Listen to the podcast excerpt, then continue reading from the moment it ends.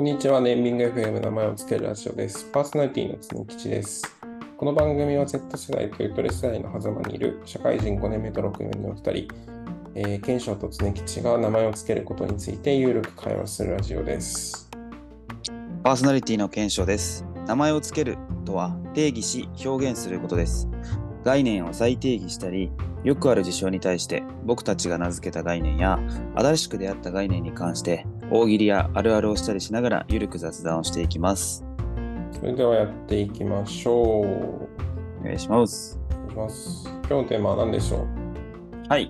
今日のテーマは最近ちょっと友人から聞いたううん。とある言葉うん。をちょっと話していきたいと思うんですけど、なるほど。はい。それが、えっと、パーキンソンの法則うん。っていうものです。なるほど。ご存知ですか、あるような常吉さん。あるような。あるような。ちょっとわかんないですね。あ、じゃあ早速説明します。うん。と、パーキンソンの法則は、うん第一法則っていうのと第二法則っていうのがあって、なんか個人的にはもうこの時点で結構心をくすぶられる感じなんだけど、まず第一法則がうん。何かというと、うん。えーっと、仕事の量はうん。与えられた時間を全て満たすまで膨張する。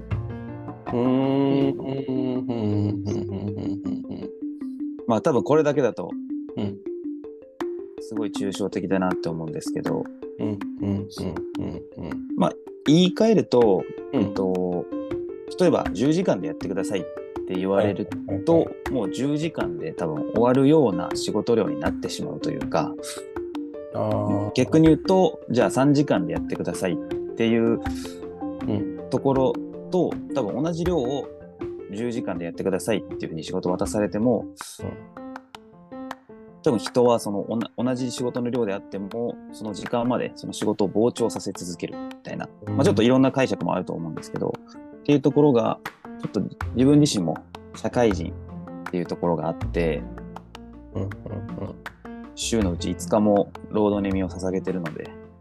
ちょっとこのあたり、あの、なんだろう、自分の、なんだろう、うん。うん。来るものがあるなっていうはいはいのがあって、ちょっとこのテーマ、話したいなと思いました。ちょっと今、話した限りで、何か思うところありますか、常吉さん？これは違うんじゃないかとか。なんかもう前職を退はい職するときをちょっと思い出しまして、うん。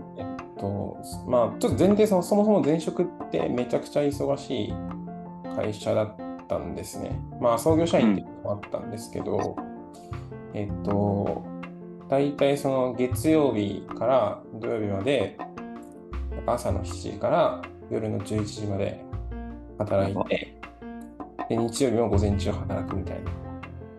で 週7で出勤するみたいなのが半年くらい続いてたんですけど、はい。あのーなんていうのかな。で、えっと、退職するってなった時に、その僕が持ってる仕事量がすごい多かったので。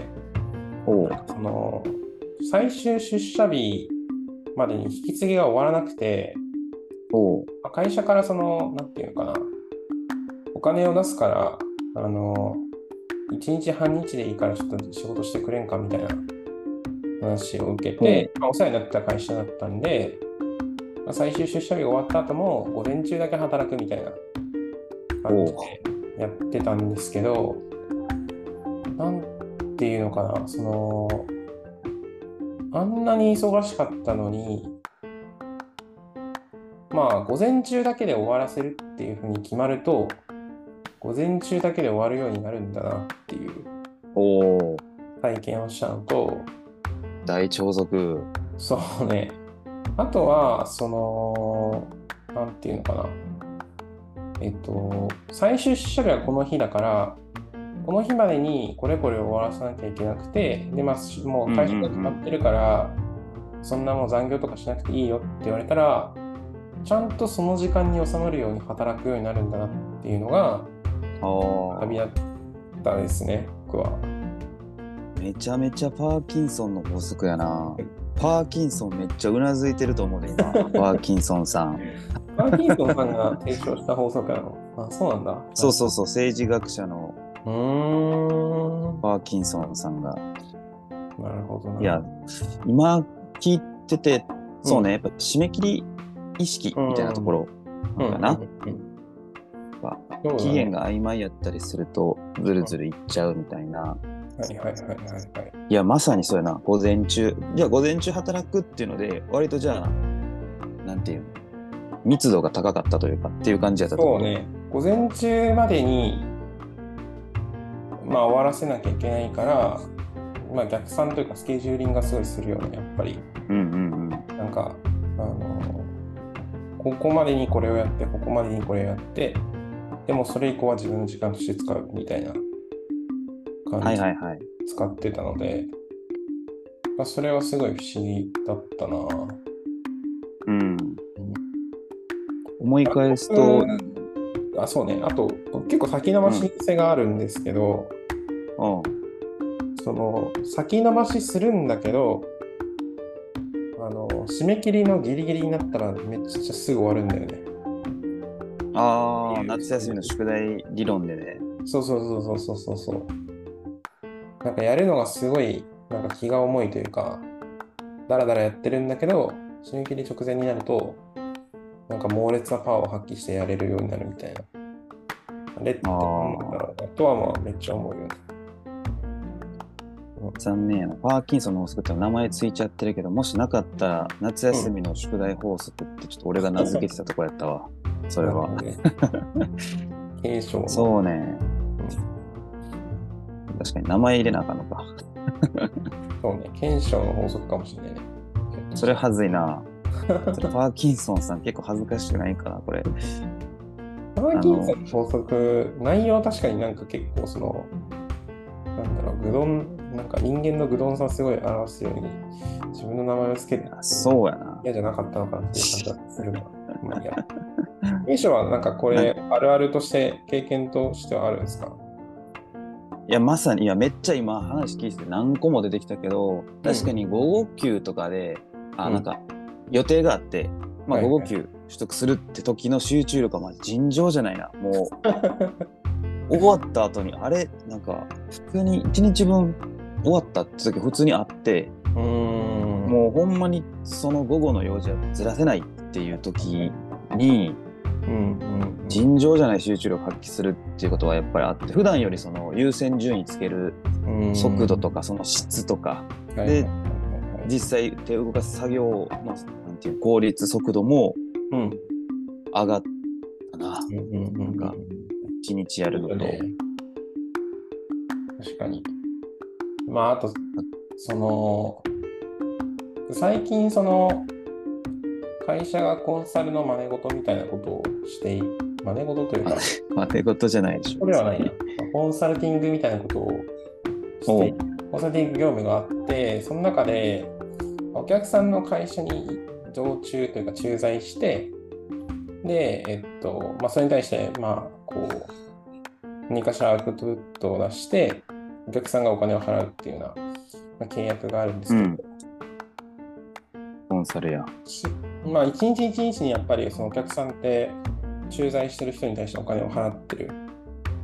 ので、おううんうん。あのその駐在してる時の記録、日報みたいなものを、まあ、ちゃんと出さなきゃいけないんですよね。へえで、まあそれをちょっと実際にやってて思ったこととしては、あの普段が別に怠けてるとかではないと思うんですけど、日報を書くとやる仕事量が増えるんだよね。やる仕事量が増える方法つまり、その日報、理論的には、その日報を書かに書くにしても書かないにしても、やってる仕事量って増えない感じがする。うんで日報を書いたことによって仕事がその時間あたりの生産性が上がるってへ変じゃないですか。だって日報って、要はその自分が今日一日やったことを、まあ、書くのでそのむしろ書く書く時間が増えてる分やる仕事量って減ってるはずなんですけど、確かにまあ、この時間この時間で自分がその何を達成したのかとか何をまあ、どんな価値提供したのかみたいなことを、まあ、報告書として書かなきゃいけないことによってなんか感覚的には日報を書かない時よりもちゃんと仕事をやってる感じがするんですよね。ああ、わかるわ。うん、うん、めっちゃわかる。だからこの時間何やってたのっていうのをなんか毎日聞毎毎時間聞かれ続けるとちゃんと仕事をするようになるみたいなそういうことなんじゃないかな。思った。まあそれもなんかパーキンソンの第一王族っぽい感じがしますよね。そうやな、派生系やな。うん。派生系というか、なんか仕事あの、の記つな録をするがってる気がとする。仕事の記録をすると仕事の量が増えるみたいなそういうことなんじゃないかなという気がしますよね。それはかなりわかるな。うん。大事やな、意外と、あの、この時間からこの時間何やったって書くだけでうん。変わるかも。ね、スカスカだったらやばいみたいな思いが。いやそうそうなんか、無意に過ごしちゃいけないみたいな。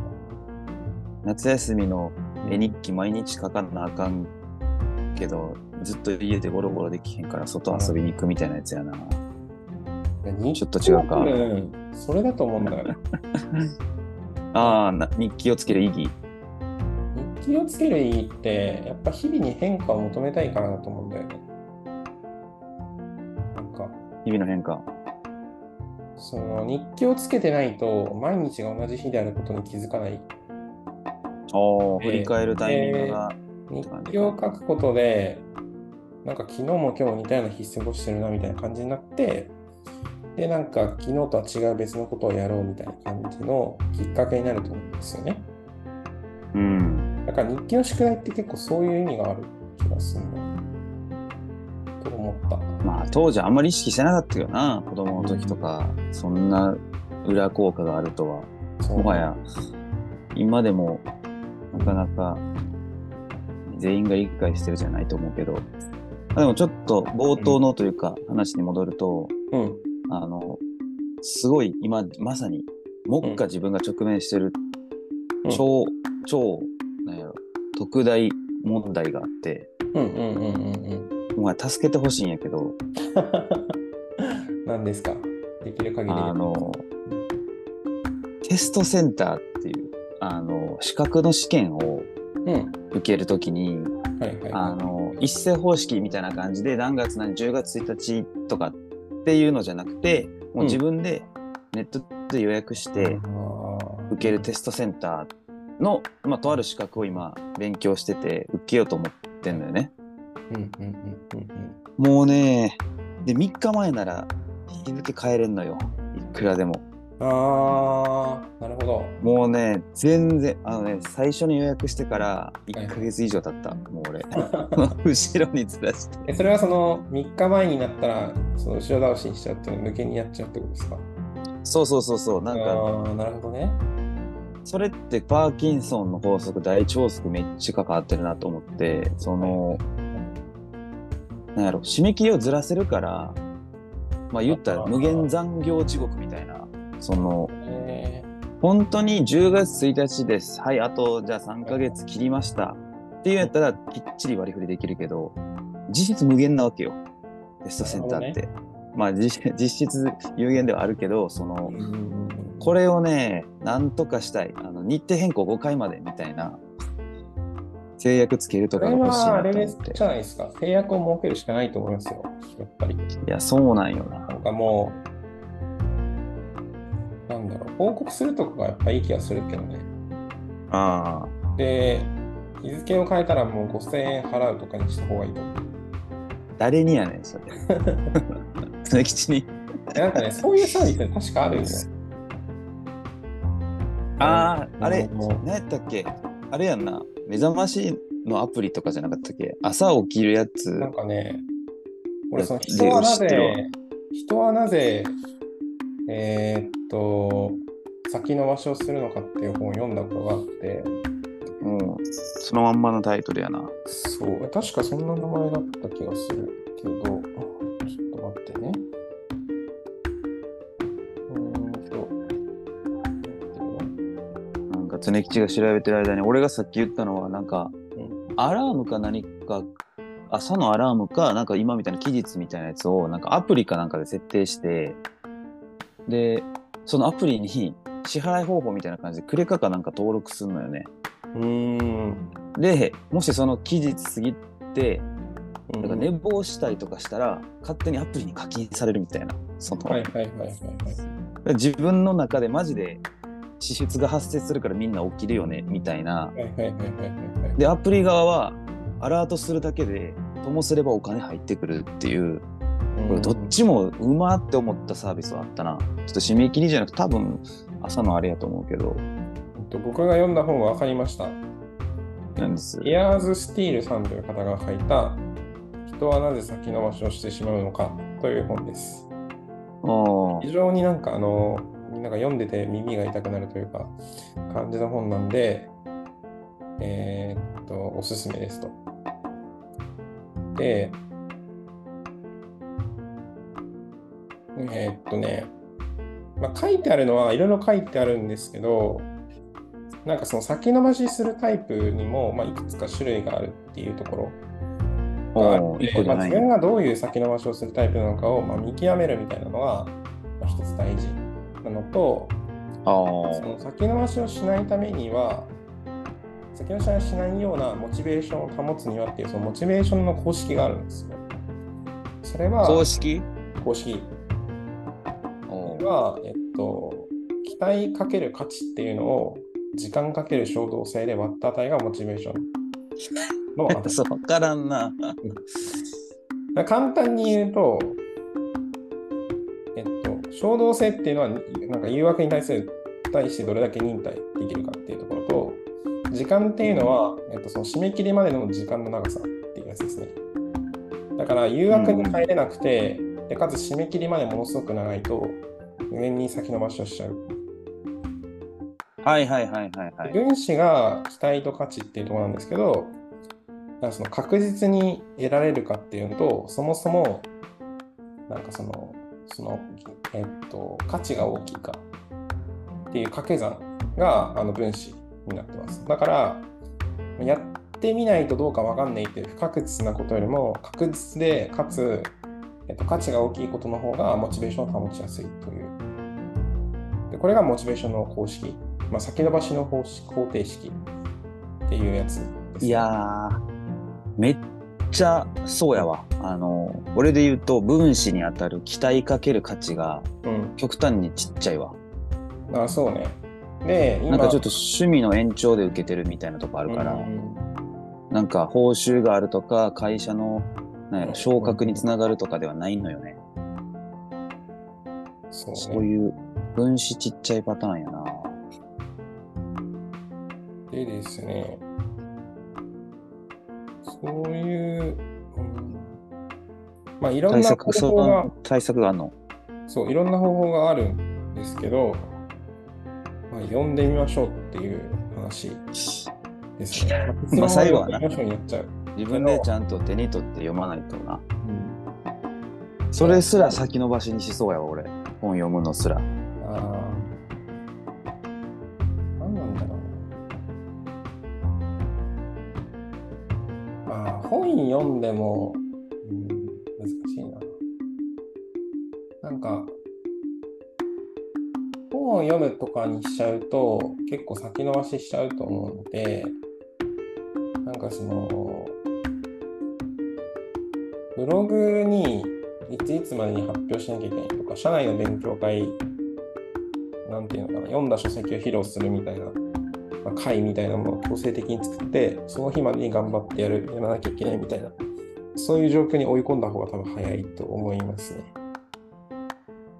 うん。ちょっと、要検討ですね。これはもう読まない人のというかあれやな。さっきのテストセンターでいくと、なんかその条件をつけるといいかもしれないですね。まず、その、えっと、期待と価値みたいなところを増やす。つまり、えっと、試験に合格すると、〇〇をしてもいいという、まあ、なんか制約みたいなものを自分に、制約というか自分につけると。うん。の上で、えっと時間をできるだけ短くした方がいいので、えっと、もう1週間後とか2週間後とか決めてしまって、かつ、えっと、期限をずらす場合は、誰かに報告しないといけないみたいな。で、ずらす場合は、もうなんかお金を払わないといけないみたいな風にした方がいいですね。多分。じゃあ俺18日に受ける予定なのね、今。なるほど。じゃあここよりずらす場合は、常吉さんに、そうね。お菓子の差し入れう、ん。報告した上でお菓子差し入れるわ。それがいいと思う、多分。うん。それがいいあと、は、うん。受かったら、うん。あの、好きなブランドの服買うわ、自分で。あ、めっちゃいいじゃん。うん。うん。そうね。そうします。それで分子と分母をちょっと、いい感じに調整するわ、さっきの式の。文章を大きくしてっていう感じですね。うん。いいと思いますね。まあなので、パーキンソンの第一法則は、なんやろ。与えられた時間を全て満たすまで膨張やから、テストセンターで言ったら、もう、与えられた時間が俺の場合3日ごとに増えていくみたいな感じになってるから、どっかでお尻を決めて、感じかな。そうね。うん。それがいいと思いますね。割と実生活にちょっとちゃんと置き換えはかなり有用な法則かなとうん話してて思いました。なるほど。まあ、今日は、はい。まあ、どこですかね。